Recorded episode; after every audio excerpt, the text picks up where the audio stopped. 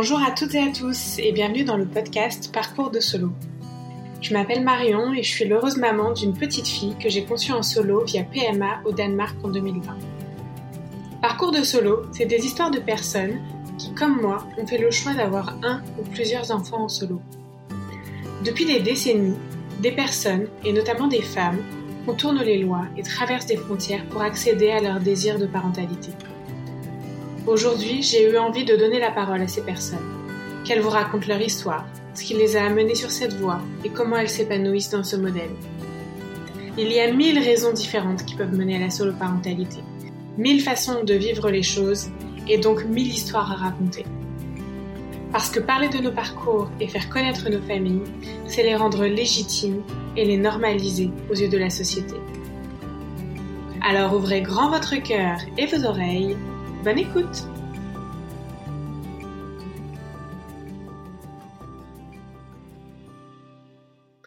Bonjour à toutes et à tous. Dans l'épisode précédent, vous avez pu entendre le début de l'histoire de Marie, qui nous raconte comment elle s'est retrouvée enceinte de triplé suite à une insémination avec un gynéco-cryos. Aujourd'hui, vous allez donc pouvoir écouter la suite de l'histoire et notamment le parcours de la combattante par lequel elle est passée pour faire une réduction embryonnaire mais aussi toutes les conséquences directes ou indirectes de ce geste qui est loin d'être anodin. Je vous avais donc laissé alors que Marie était à son échographie de datation dans le cabinet du gynéco qui a pratiqué l'insémination et qu'elle venait d'apprendre que c'était non pas un, mais trois cœurs qui battaient à l'intérieur de son ventre. Si l'histoire se termine bien, je préfère vous prévenir qu'elle n'est pas forcément facile à entendre. On parle d'interruption partielle de grossesse, de syndrome de stress post-traumatique, de discours qui peuvent être très culpabilisants, de propagande. Je vous invite donc à écouter si vous pensez être dans les bonnes conditions pour pouvoir le faire. Bonne écoute euh, je, vais, je, me souviens que je suis allée aux toilettes, que je, enfin, j'étais comme un zombie à ce moment-là, un truc, euh, je savais pas ce qui m'était un choc en fait, un choc. Euh.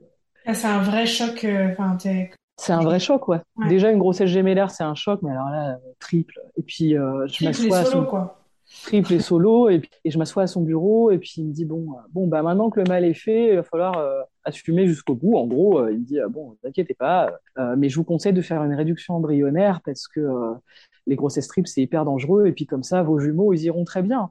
Et en fait j'écoute, j'entends triplé, jumeaux et je me dis mais dans les deux cas, moi c'est un cauchemar en fait. Et je me dis mais c'est horrible, c'est horrible, ma vie est foutue quoi. Et je lui dis comment ça Il dit oui. Je, je, sais même plus ce que j'ai dit. Je pense que c'est les moments où quand tu es tellement dans le choc que tu t'entends de manière très très lointaine. J'étais dans un état de sidération euh, extrême, quoi. Et puis euh, là, il me parle de réduction embryonnaire. Enfin, j'étais là, mais quoi? Et puis je lui dis, et je me souviens très clairement, par contre, lui avoir dit, euh, vous m'aviez dit que ça vous était jamais arrivé, que c'était jamais arrivé à vos patientes. Et là, il m'a dit, si. Et je l'ai regardé, j'ai dit, mais vous m'avez menti. Et voilà. Et comment il réagit quand tu lui dis ça? Et là, il me dit non, mais il faut que je vérifie euh, quel cas c'était exactement, mais si ça m'est déjà arrivé deux fois.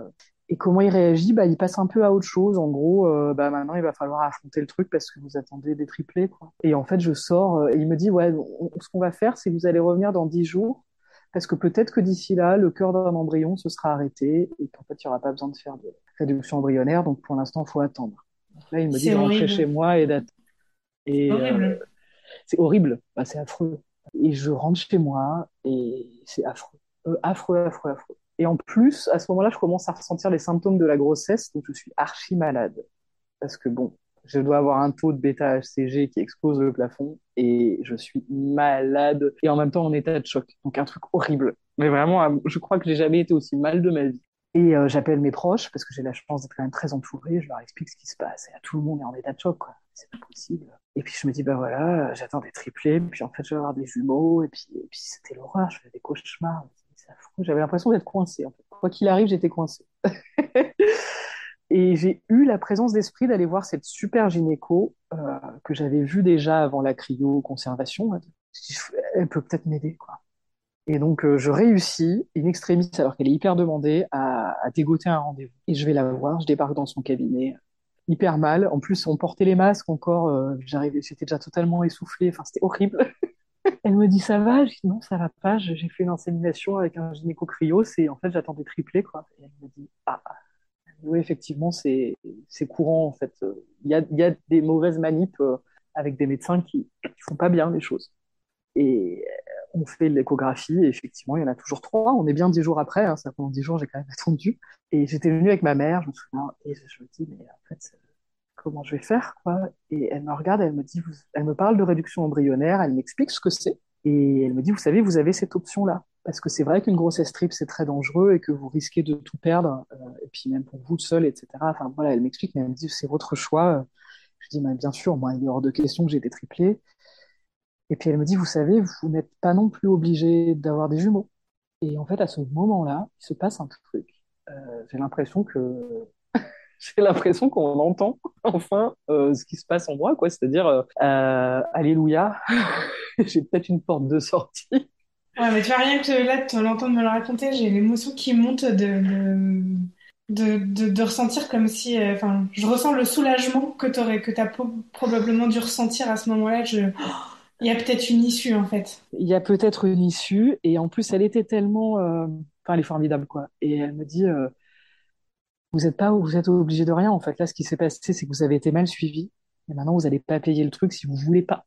Si vous voulez en avoir deux, vous en avez deux, pas de problème. Mais vous n'êtes pas obligé en fait. Et là je me dis mais ah, ouais peut-être. Et là ma mère me regarde aussi et je vois que ma mère est hyper soulagée aussi. Et euh, elle me dit, écoutez, euh, si vous voulez, je vous prends un rendez-vous tout de suite euh, au diagnostic anténatal de l'hôpital américain de Paris. Et là, je lui dis, mais l'hôpital américain de Paris, mais c'est trop cher, j'ai pas les moyens. Elle me dit, non, mais attends, je vous donne rendez-vous avec un de mes collègues, parce qu'elle travaille aussi là-bas. Vous lui exposez ça. Et alors, la réduction embryonnaire, ça se fait toujours sur commission. C'est-à-dire que c'est une interruption de grossesse, mais qui doit être acceptée par une commission de médecins dans un diagnostic, dans un centre de diagnostic anténatal peu importe le nombre d'embryons réduits, c'est comme ça que ça se passe. Donc elle me dit, je vous prends ce rendez-vous-là avec mon collègue, il s'occupera très bien de vous, vous verrez, ils sont très humains. Et voilà. Et en fait, elle arrive à me dégoter un rendez-vous pour trois jours après. Alléluia. Trois jours après, j'y vais. Je tombe sur le médecin. Alors, ce qui était dur, c'est qu'à chaque fois que j'avais un rendez-vous avec un médecin, la première chose qu'on faisait, c'était pas écouter mon récit, c'était regarder ce qu'il y avait dans mon utérus. Donc on commençait toujours par une échographie pour voir s'il y en avait bien trois, s'il y avait bien trois cœurs qui battaient. Et seulement après, on écoutait mon histoire. Et juste ça, un peu dur. toutes ces fois-là, on est d'accord? Enfin, j'espère qu'ils n'ont pas remis le, le son pour entendre le cœur des embryons. Non, ils l'ont pas fait. Euh, ils l'ont pas fait. D'ailleurs, en fait, j'étais tellement traumatisée de ça qu'à chaque fois que je devais m'allonger sur une table, je disais vous coupez le son. Enfin, je pouvais même plus regarder en fait. Vous coupez, vous coupez. Et euh, disais oui, mais évidemment qu'on va couper le son. Et évidemment vous n'êtes pas obligé de regarder, en fait. Mais ouais, parce que c'était un vrai, un vrai choc, c'est un vrai traumatisme. Hein. Et donc, j'arrive à ce rendez-vous le mardi, donc quelques jours après. On refait une échographie, euh, j'explique ce qui s'est passé, j'explique euh, ma demande, qui est faire une réduction de 3 à 1 embryon. Et là, le médecin me dit, vous savez, là, je peux pas vous dire oui ou non, euh, parce qu'en fait, c'est une commission et que les commissions, c'est tous les jeudis. Parce que finalement, les réductions embryonnaires, le conseil d'éthique euh, les regarde de très près. En fait, dès qu'il y a une réduction embryonnaire, c'est hyper surveillé. Je peux, je peux pas vous dire, euh, voilà, c'est le staff qui va se réunir et qui dira, euh, qui dira si vous en gardez deux ou si vous en gardez un. Donc là, je me dis merde, en fait, en fait, je suis peut-être pas tirée d'affaire, quoi. Déjà, tu n'avais pas trop de doute sur le fait que la réduction embryonnaire soit acceptée. oui, parce qu'on l'acceptait à partir de 3 parce que c'était dangereux pour la mère et pour, les, pour les bébés. D'accord, ok. Mais sachant qu'au début des années 90, parce que j'ai appris après, j'ai lu beaucoup sur la réduction embryonnaire, on ne le faisait qu'à partir de 4. Et quand on s'est rendu compte que les grossesses triples, c'était un carnage, la plupart du temps, on a commencé à faire des réductions embryonnaires à partir de 3. Voilà. Sauf que moi, c'est un cas particulier. J'ai fait une insémination illégalement. Je me retrouve à devoir raconter ça. Et que, en fait, je rentre pas vraiment dans le cadre des nanas qui viennent pour des réductions embryonnaires, quoi. Je suis un peu à part. Et euh, justement, le fait que tu aies fait ça de façon illégale, est-ce que tu as eu des difficultés à aller le raconter et comment ça a été perçu par les personnes en face de toi? Alors, j'ai pas eu de difficulté à le raconter parce que j'avais pas le choix. Il fallait que je le dise. J'étais dans une situation d'urgence et qu'il fallait qu'on m'aide. En face, j'ai eu la chance parce que vraiment ces médecins-là ont été euh, extraordinaires. J'ai eu la chance de tomber sur des médecins hyper bienveillants qui, au contraire, ont voulu m'aider. Ont voulu m'aider. En fait, ils m'ont dit, euh, bah, c'est un mauvais suivi situation d'emprise quand j'ai raconté comment ça s'est passé et clairement ils n'ont pas réfléchi à ils ont pas réfléchi à deux fois quoi. Enfin ça s'est fait euh. mais bon là j'avance un peu dans l'histoire mais en gros il me dit euh, bon bah il manque une chose par contre pour passer à la commission il nous faut un compte rendu de votre suivi d'insémination. Là je dis mais non mais c'était illégal j'ai pas de pas de compte rendu il y a rien il y a pas de trace. Et il me dit bah il faut demander à ce médecin là qu'il écrive euh, un mot qui qu'il explique ce qui s'est passé, euh, quelle dose vous avez eue, etc., euh, etc. Et donc, je recontacte ce médecin qui ne me répond pas tout de suite, le médecin qui m'a fait l'insémination, qui finit par me rappeler et je lui dis, bah voilà, il me faut, il faut ça, quoi. Et il me dit, OK, je vous fais un papier, venez, venez le récupérer à 18h dimanche. En fait, un dimanche, je me retrouve à aller à l'autre bout de Paris, enceinte de triplé, complètement malade, dans son cabinet à lui pour récupérer un compte rendu qu'il n'a ni daté ni signé pour se protéger du coup. Et sur ce compte rendu, il y a écrit que j'étais tout à fait euh, au courant qu'il y avait trois follicules et que j'étais tout à fait d'accord pour la prise de risque de grossesse multiple. il écrit ça en fait. Oui, donc il cherche à se dédouaner au maximum. Il cherche à se dédouaner et je le regarde, je dis mais en fait, d'une c'est faux. Et en plus, euh, vous m'enfoncez là, on n'a jamais accepté ma requête et je lui dis voilà, moi je, je suis suivi à l'hôpital américain de Paris et je demande une réduction de 3 à 1. Et il me dit, mais on ne fait pas de réduction de 3 à 1, ça n'existe pas. Euh, il dit, les médecins, ils accepteront pas, hein, parce que là, c'est un peu trop ce que vous demandez. Euh, une grossesse gémellaire, ça se porte très bien. Euh, il n'y a aucune raison que vous puissiez pas avoir des jumeaux. Quoi. Et donc, il me sort ça, quoi. Et c'est hyper culpabilisant, parce que de balancer ça, c'est genre, euh, tu vas trop loin, ma cocotte, euh, je sais pas où tu vas, mais tu vas trop loin. Et là, en fait, ça a été un deuxième coup de massue. Ça c'est le deuxième choc, c'est-à-dire, j'ai eu ce choc-là, et en plus, maintenant, on me dit que ce que je fais, c'est pas bien. Mais c'est pour se dédouaner. J'ai compris plus tard qu'il voulait à ce point se dédouaner qu'il me refoutait tout dessus, quoi. Sauf que, bah, quand on est dans une situation de vulnérabilité telle que la situation dans laquelle j'étais, ça a en fait des conséquences psychologiques énormes. Donc le lendemain, on m'attend au diagnostic anténatal de l'hôpital américain. Cette fois-ci, c'est le chef de service qui me reçoit. Il démarre par une échographie, comme d'habitude, et après, il écoute mon récit et je leur raconte tout ce qui s'est passé. Il y avait une sage-femme qui était avec lui. Je lui donne le compte-rendu. Il lit le compte-rendu. Il me regarde, il me dit, ce compte-rendu, c'est de la merde. Mais vraiment, hein, il a sorti ça comme ça. il m'a dit, je vais vous aider. Parce qu'il dit que de toute façon, un médecin a une responsabilité. Voilà. Il me dit, écoutez, il y a quand même euh, une, il y, a quand même une, euh, comment dire, une commission à passer euh, jeudi. Parce qu'en fait, moi, j'étais déjà, mon dossier était déjà passé en commission avant, mais il n'y avait pas eu ni oui ni non parce qu'en fait, il y avait autant de pour que de contre. Et c'est le chef de service qui a demandé à me voir, parce que lui était pour m'aider, euh, mais il avait besoin de mon récit, en fait. Et il avait besoin de ce compte-rendu-là. Et il me dit, écoutez, on va repasser la commission jeudi, mais dans tous les cas, moi, je vais vous le faire. C'est-à-dire que même si mes collègues qui sont... Parce qu'en fait, il faut savoir qu'à l'hôpital américain, dans ce diagnostic, enfin, dans ce centre-là, il y a une bonne partie des personnes qui y travaillent qui sont contre toute interruption de grossesse, quelle qu'elle soit, y compris l'IVG. Donc, c'est ces gens-là qui font barrage. Et puis l'autre moitié qui est pour. C'est pour ça que ça coincé. Et lui tranche et il dit non mais c'est bon, on va arrêter de, on va arrêter le carnage et on va arrêter de vous faire souffrir. Là, ça fait assez longtemps. Donc moi, je vais vous le faire. Et là, il me planifie tout le truc. Quoi. Il dit, ben voilà, la réduction embryonnaire, ça se fait. Alors lui, il me l'a fait à 11 semaines d'aménorrhée, c'est-à-dire 9 semaines de grossesse. Euh, il me dit, vaut mieux le faire le plus tôt possible. Faut pas le faire trop tôt non plus parce qu'on peut tout perdre. Mais euh, faut le faire quand les embryons sont pas très gros pour que la résorption des embryons se fasse euh, le plus rapidement possible et sans, sans avec le moins de risque d'infection possible. Parce que ce qu'il faut savoir, c'est que la réduction embryonnaire, c'est pas juste un acte anodin, c'est un acte qui peut entraîner la perte de toute la grossesse. Donc après, on est très surveillé très surveillé jusqu'à l'accouchement euh, parce que euh, bah parce qu'en fait euh, ça fait des placentas plus petits, ça fait des bébés plus petits, ça fait voilà. Et dans les premières semaines qui suivent la réduction, il peut y avoir une infection et une fausse couche tardive, voire très tardive. Ou des, des, enfin, il y a des filles, plus tard, j'ai rencontré d'autres filles qui avaient vécu la même chose, où elles, elles ont fait des infections et elles ont eu des bébés, elles ont accouché à 24 semaines d'aménorrhée avec des grands prémas, euh, enfin des trucs horribles quoi. Donc euh, c'est vraiment pas un geste anodin de se dire ah mais si j'en ai plus, euh, c'est pas grave, je ferai une réduction. Non, en soi la réduction c'est dangereux en fait pour la grossesse. Ça, ça, ça, peut bien se passer, mais ça peut aussi générer beaucoup de complications qui peuvent être irréversibles.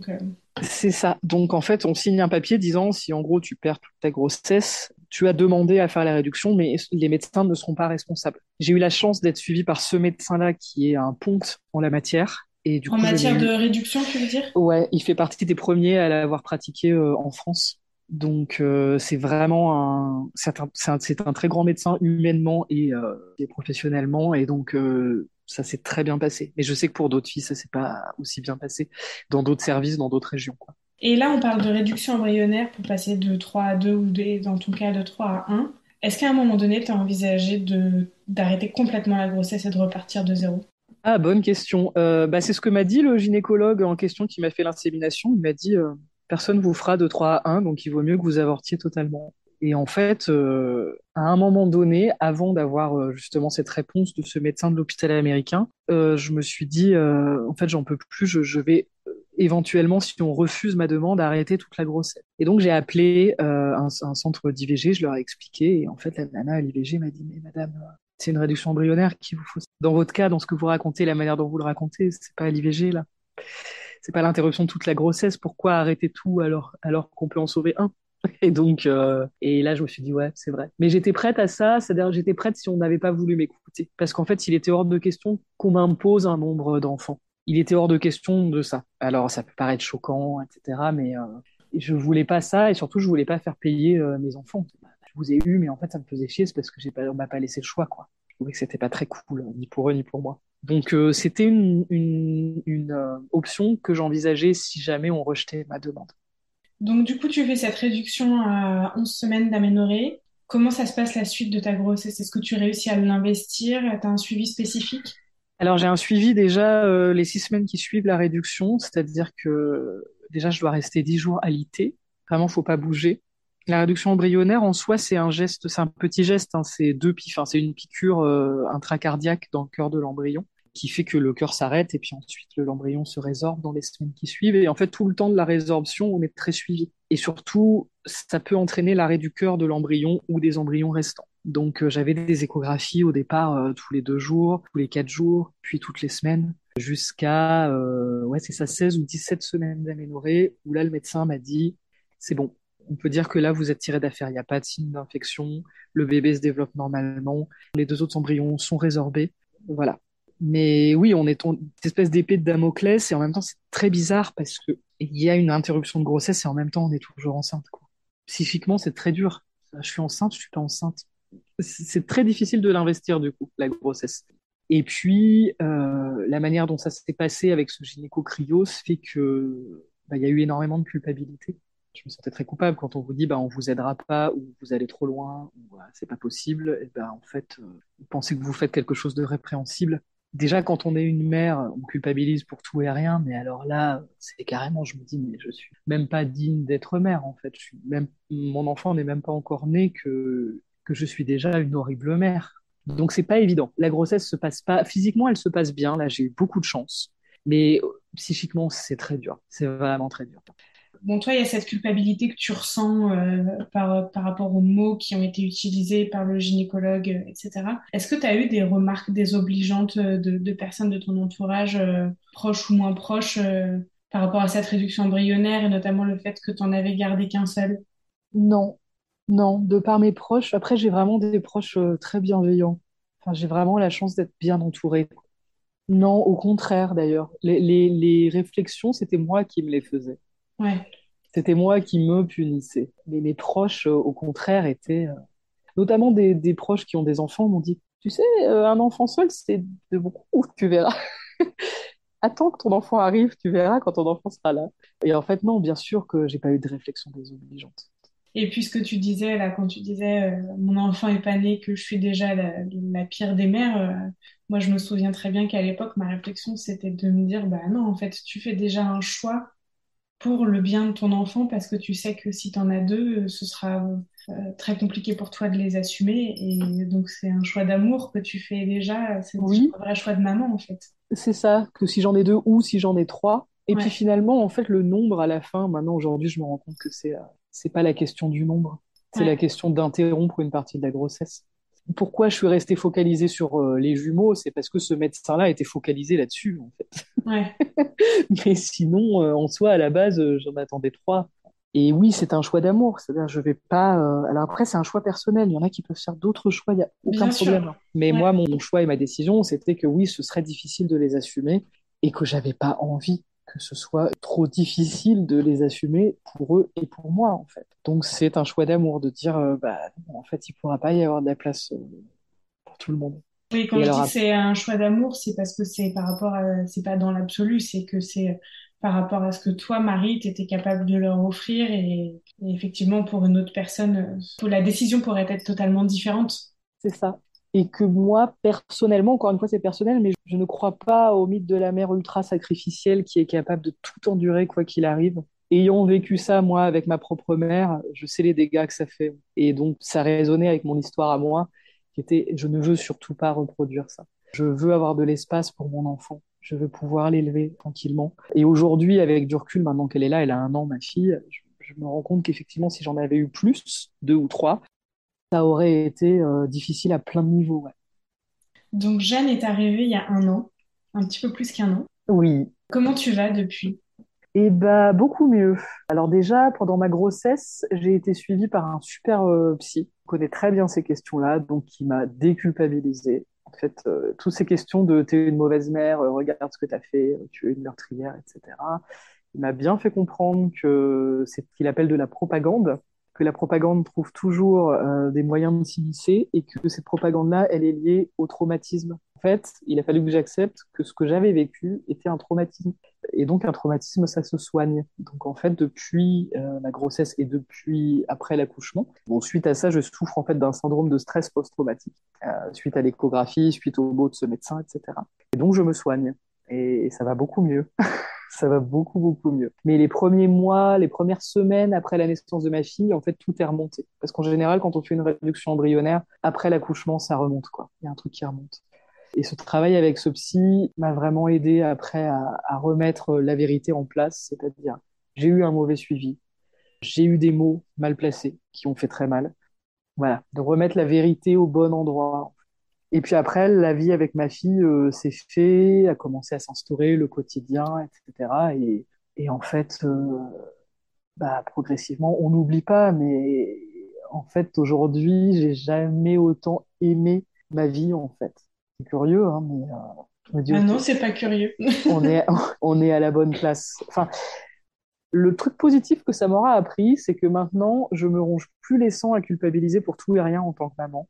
Parce que je l'ai tellement vécu avant, pendant la grossesse et tout ce qui s'est passé, qu'aujourd'hui, je refuse de continuer à me faire du mal, en fait, en me flagellant. Ce qui fait que je suis une maman plutôt cool, qui prend les choses de manière plutôt décontracte, que j'ai une fille, j'étais persuadée que j'allais donner naissance à un enfant traumatisé parce qu'on lui a enlevé des frères et sœurs et blablabla, j'étais persuadée, propagande. Pas du tout, ma gamine va hyper bien. Elle est née à terme, ce qui est quand même pas toujours le cas.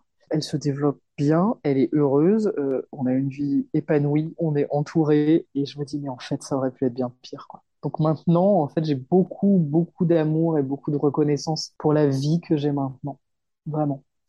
Oui, je me souviens, euh, à cette époque-là, tu parlais de... Tu avais très peur de la dépression postpartum, que c'était quelque chose euh, qui, euh, qui pouvait arriver après des réductions embryonnaires. oui, au final, pas du tout. Au final, pas du tout. Au final, je n'ai, je n'ai développé qu'un syndrome de stress post-traumatique. Oui, ce qui est déjà, ce qui est déjà pas mal. Mais, euh, mais pas de. En fait, oui, j'ai été suivie de près euh, pendant la grossesse et après parce que effectivement, j'étais suivie de près parce que j'avais un, un, un, fort risque de faire une dépression du postpartum et donc il fallait faire euh, très attention à ça. Donc moi je le savais, j'en étais consciente, le médecin qui me suivait en était conscient euh, et j'ai eu une équipe médicale en fait derrière l'hôpital où j'ai accouché en était conscient. Et alors tu me demandais tout à l'heure si j'avais senti du jugement mais pas du tout. En fait, à part ce gynécologue là qui m'a fait l'insémination, je n'ai pas eu de jugement de tous les médecins qui m'ont suivi, y compris à la maternité, y compris à la PMI, parce qu'à la PMI, ils étaient au courant elles ont été adorables. Enfin, tout le monde a été adorable. Je me suis dit, mais au bout d'un moment, si les gens sont aussi bienveillants, c'est peut-être que je suis pas aussi horrible que ça. Donc, euh, ouais. Ouais, j'aimerais bien euh, revenir sur un point. Euh, c'est quoi pour toi les avantages à passer par un gynéco-cryos à part la proximité géographique? Eh ben, c'est la proximité géographique. c'est tout, je dirais. C'est la proximité géographique. C'est, le, je pense, le seul avantage, vraiment. Oui, ce qui en soi n'est pas, n'est pas rien et ce qui fait qu'aujourd'hui, finalement, beaucoup de femmes euh, choisissent euh, cette option-là. Choisissent cette option-là et euh, on, a, on peut aussi choisir son donneur, ce qui n'est pas le cas quand on passe en France, même si c'est des donneurs ouverts, on ne peut pas choisir son donneur. Il y a aussi ça comme avantage. Oui, parce que financièrement parlant, on est d'accord que c'est pas nécessairement plus avantageux financièrement étranger Non, c'est pas c'est pas plus avantageux. Enfin, ça dépend. Si vous choisissez un donneur anonyme, euh, la, la paillette elle coûte beaucoup moins cher. Mais en fait, euh, Cryos euh, ne s'embête pas aujourd'hui. Hein, depuis que, en fait, depuis la pandémie, il y a eu une telle demande de paillettes que euh, ils ont augmenté leurs tarifs que les frais d'envoi sont importants et que en fait finalement vous vous retrouvez facilement pour une paillette et un essai, frais d'envoi inclus, donneur non anonyme, 1500 euros. Euh, donc euh, ça revient plus ou moins au même qu'une insémination artificielle. Euh, moi, si j'étais allé au Danemark. Oui, bah moi c'est exactement ce que j'ai payé pour deux inséminations. J'ai payé 3000 euros. Ouais. donc, ouais, donc ça revient à 1500 euros par tentative. Voilà, sachant que moi, en plus, dans mon histoire, d'un point de vue sanitaire, ça m'est revenu beaucoup plus cher par la suite. ouais. Mais il y a les coûts cachés. Il y a les coûts cachés, ouais. Mm, mm. Et le gynéco, tu le payes une consultation normale ou comment ça se passe? Alors, ce, alors, ça dépend des gynécos, mais il y a des gynécos cryos euh, qui sont vraiment des spécialistes de la PMA, qui sont des, des, gynécologues de la fertilité et qui font ça vraiment pour aider. Donc, on paye une consultation euh, normale, euh, voilà, ils font ça euh, de manière illégale, parce que c'est toujours interdit en France, hein, même si la loi est passée. Euh, et puis, il y a des gynécos qui sont plus des gynécologues de ville, et donc c'est ce que j'ai appris à mes dépenses, qui ne sont pas des gynécologues spécialisés en fertilité et qui en plus demandent de l'argent sous la table en plus du prix de la consultation. Donc c'est de l'argent qui n'est pas déclaré aux impôts ni, à la, sécu. voilà, donc c'est de l'argent, euh, c'est de l'argent au noir euh, cumule comme ça sur euh, le dos clairement de sur le dos de désarroi de, de plein de femmes en fait. Voilà. Oui, plus ça. Mais au ça normal en fait de, de, de rémunérer la prise de risque et le service rendu alors que le gynéco n'est absolument pas obligé de le faire et que voilà, il leur rend déjà un énorme service, donc euh, c'est normal de payer ce, ce prix-là pour beaucoup. C'est ça, et puis la prise de risque, je pense que ça fait très longtemps hein, que moi je l'ai appris après, mais euh, on le sait dans les hôpitaux, hein, qu'il y a plein de gynécos qui, font des inséminations comme ça. En soi, ils risquent pas grand-chose, donc euh, pour moi c'est de l'opportunisme. Parce que si vraiment on veut aider, on, paye le prix de la consultation et, et basta, et surtout on fait attention au suivi de la patiente. Donc oui, il y a beaucoup d'opportunistes, mais c'est un problème qui est plus large le, le, problème, c'est euh, la, la réalité de l'accès à la PMA pour toutes, en fait. Et c'est pour ça qu'en introduction, enfin, dans, je disais pour toutes euh, avec euh, des gros guillemets, parce que aujourd'hui, il y a quand même beaucoup de femmes qui se retrouvent écartées du parcours français pour des tonnes de raisons, en fait, pour des raisons d'âge, pour des raisons de fertilité, pour des raisons d'accessibilité géographique, etc. Pour des raisons financières Pour des raisons financières aussi, parce qu'il y a il y a une sélection qui est faite qui est pas toujours euh, sur des critères euh, très objectifs. Et du coup, euh, c'est une solution vers laquelle beaucoup de femmes se tournent. Et c'est un vrai système parallèle qui est mis en place et qui, qui montre bien à quel point euh, il y a de l'hypocrisie, en fait, dans ce qu'on veut bien faire pour ces femmes qui... Enfin, pour ces schémas euh, familiaux alternatifs. Voilà. C'est ça. Et alors après, je parle pas de tous les gynécos qui travaillent avec ESB et Cryos parce que il y en a vraiment qui sont investis, engagés et qui sont de vrais médecins de la fertilité. Hein, je le dis parce qu'il y a beaucoup de filles qui en ont vu. Donc, mon conseil, si jamais vous voulez passer par Cryos, c'est prenez un vrai médecin de la fertilité, quelqu'un qui vous demande pas de l'argent sous la table. Voilà. Parce que ça, en fait, il n'y a rien qui justifie ça. Et pourquoi un médecin de la fertilité? Bah Parce que tout simplement, même une insémination, même si ça paraît tout bête à faire, ça peut être mal fait. Donc voilà, c'est le premier truc. Et après, oui, c'est une question de, en fait, mon histoire, elle reflète un problème de droit reproductif beaucoup plus large, c'est-à-dire euh, l'accès à la PMA et dans quelles conditions on peut y accéder à cette PMA. Euh, si mon pays m'avait autorisé faire une PMA euh, à cette époque-là sans avoir un délai d'attente énorme encore des sénateurs qui se demandent si on mérite ou pas de faire famille, si c'était pas hors de prix d'aller à l'étranger par exemple, c'est vraiment une question de, droit reproductif. Et pour moi, en fait, quand on interdit quelque chose, on crée forcément des systèmes parallèles, et dans ces systèmes parallèles, il y a des gens qui en profitent. C'est exactement comme quand on interdisait l'IVG. On interdisait l'IVG, euh, et ben c'était des fois pratiqué n'importe comment, et il y avait des femmes qui en mouraient, des femmes qui finissaient stériles. C'est une question de droit reproductif, en fait. Oui, et encore, euh, là, ce dont on parle, c'est euh, bon, toi, il y a des conséquences, il y a eu des conséquences très graves. Mais euh, il y a aussi d'autres filles qui se mettent dans d'autres situations qui sont aussi très à risque d'insémination artisanale euh, ou tout simplement euh, qui acceptent l'inacceptable oui pour pouvoir avoir l'enfant qu'elles aimeraient avoir et que si la loi le les autorisaient, leur permettaient de le faire dans des conditions. Parce que aujourd'hui, la loi, concrètement, elle l'autorise, en théorie, elle l'autorise. Mais il y a la théorie et la pratique, quoi. Oui, c'est ça. C'est ça, et donc euh, bah il y a des du coup des moyens alternatifs qui peuvent être parfois très dangereux. Mm. Donc oui, comme par exemple l'insémination artisanale avec, je sais pas, qui, bah ça, il y a des, il y a, y a, des problèmes sanitaires, il y a des problèmes au niveau juridique, puisque finalement le donneur bah, peut, euh, par rapport à la loi française, euh, demander des droits par rapport à l'enfant. Il y a le fait d'interdire met en danger en fait. La loi, elle, quand on autorise quelque chose, on protège et on encadre interdire, tout simplement, ça peut créer n'importe quoi autour, quoi. Et n'importe quelle femme peut se retrouver dans cette situation-là. Moi, je suis pas euh, la dernière des imbéciles, et, pourtant, je me suis retrouvée là-dedans. Donc, euh, vraiment, ça concerne tout le monde, quoi. Qu'est-ce qu'il faudrait faire, selon toi, pour protéger les femmes de ce genre d'événements Qu'est-ce qu'il faudrait faire? Bah, Il faudrait en parler déjà. Ça reste encore euh, très tabou parce que ça soulève de la honte et de la culpabilité, comme je disais au début. Il faut des vrais suivis gynéco, mm. c'est-à-dire euh, pas se dire oh, c'est pas grave, on verra bien. Euh, au pire, vous faites une réduction embryonnaire. Une réduction embryonnaire, c'est pas juste un petit truc, c'est quand même une grosse déflagration. Même si certaines femmes le vivent bien ou moins mal que d'autres, on va dire. Et d'ailleurs, euh, quand on regarde ce qui est pratiqué, que ce soit dans les centres de PMA en France ou à l'étranger, ils pratiquent jamais ou quasiment jamais des inséminations sur trois follicules matures. Maintenant, on ne le fait plus parce qu'on s'est rendu compte des dégâts que ça provoquait. D'ailleurs, on le fait plus forcément, même au début, sur deux. Alors, je sais qu'il y a beaucoup de filles qui se plaignent de ça, mais en réalité, je pense qu'il vaut mieux faire une tentative d'insémination qui ne fonctionne pas que de se retrouver dans la situation à laquelle euh, je me suis retrouvée, en fait. Vraiment. Oui, après, c'est à jauger en fonction du contexte de l'âge de la patiente. C'est ça, il y a l'âge de la patiente. Mais bon, une patiente de 35 ans qui fait un premier essai qui a trois follicules, c'est du suicide. Ouais. C'est pas ça. Et puis surtout, informer sur ce qu'est la réduction embryonnaire. Parce que euh, informer les médecins, mais que les patientes soient informées de ce que c'est. Parce qu'on peut aussi dire, euh, je veux bien prendre le risque, ça me va, mais dans ce cas-là, il faut vraiment être informé de ce que c'est. Et il y a finalement très peu d'informations euh, en France sur le sujet, y compris dans tous les textes bioéthiques, etc. Il y a, c'est une espèce de zone grise, la réduction embryonnaire, qui euh, n'est pas interdite, mais qui n'est pas autorisée, qui dépend du bon vouloir euh, d'un staff de médecins.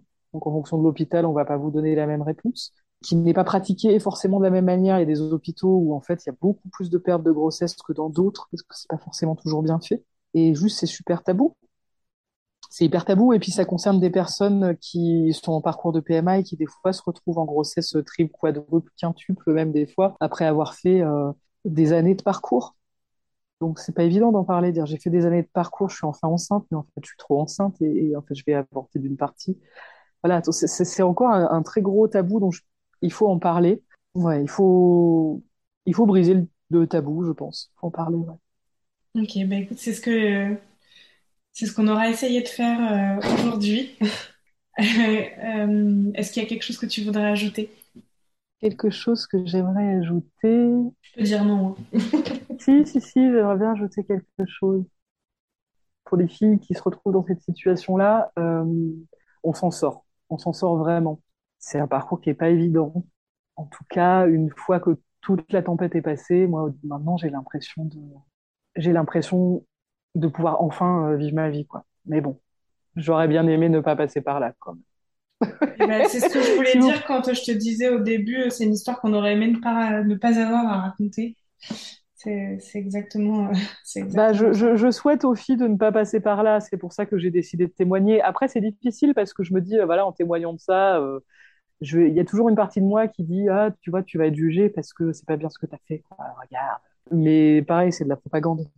Mm. Finalement, je raconte. Je me dis qu'en racontant ce qui m'est arrivé, ça peut déculpabiliser euh, d'autres filles aussi. Et aujourd'hui, je me sens plus coupable. Ce sera toujours une blessure parce que c'était une grosse, enfin, c'est une grossesse désirée. Ce sera toujours une blessure. Et parce que c'est pas parce qu'on se sépare d'une partie de la grossesse qu'on n'aime pas tout, le monde. Moi, j'étais accrochée à ces trois petits embryons.